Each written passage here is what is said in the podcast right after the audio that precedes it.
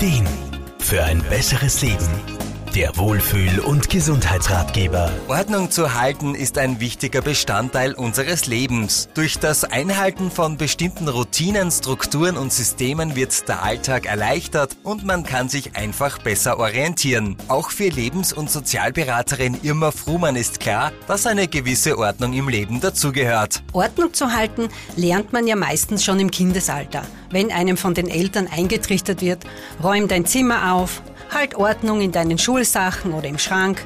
Ordnung ist einfach so wichtig. Solche oder ähnliche Phrasen kennt bestimmt jeder von uns. Als Jugendlicher total nervig, aber eine gewisse Struktur zu haben, das macht schon Sinn. Wenn man bedenkt, wie viel Zeit man oft damit vergeudet, Dinge zu suchen, die man einfach gedankenlos irgendwo verräumt hat, dann wird man zustimmen, dass ein gewisses Ordnungssystem oft eine große Zeitersparnis bedeutet. In der heutigen digitalen Zeit ist ein Ordnungssystem besonders wichtig wichtig. Denn sind wir ehrlich, würde man in seinem Computer alle Dokumente einfach irgendwie oder irgendwo abspeichern, wäre das Chaos bald unübersichtlich. Aber dennoch, ein bisschen Unordnung sollte oder darf im Leben schon auch erlaubt sein. Unordentliche Menschen sind nicht zwangsläufig einfach nur zu faul, um aufzuräumen. Oft brauchen sie diese scheinbare Unordnung für ihre Kreativität. Ja, sie hilft ihnen sogar beim Denken oder neue Ideen zu entwickeln. Sehr oft ist das bei Künstlern zu bemerken. Irma Frumann. Auch bei Menschen, die den Ordnungssinn beinahe erfunden haben,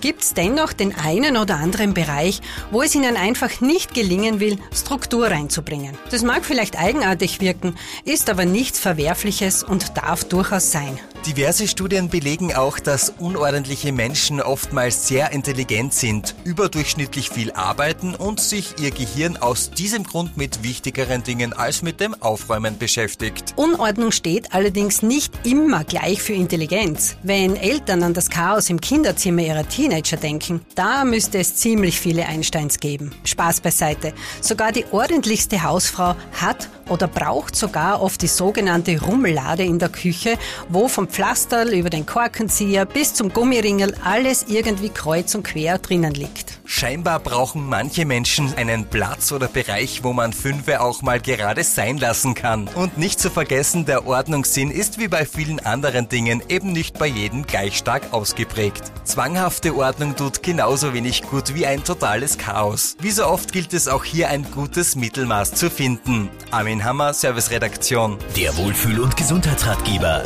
Jede Woche neu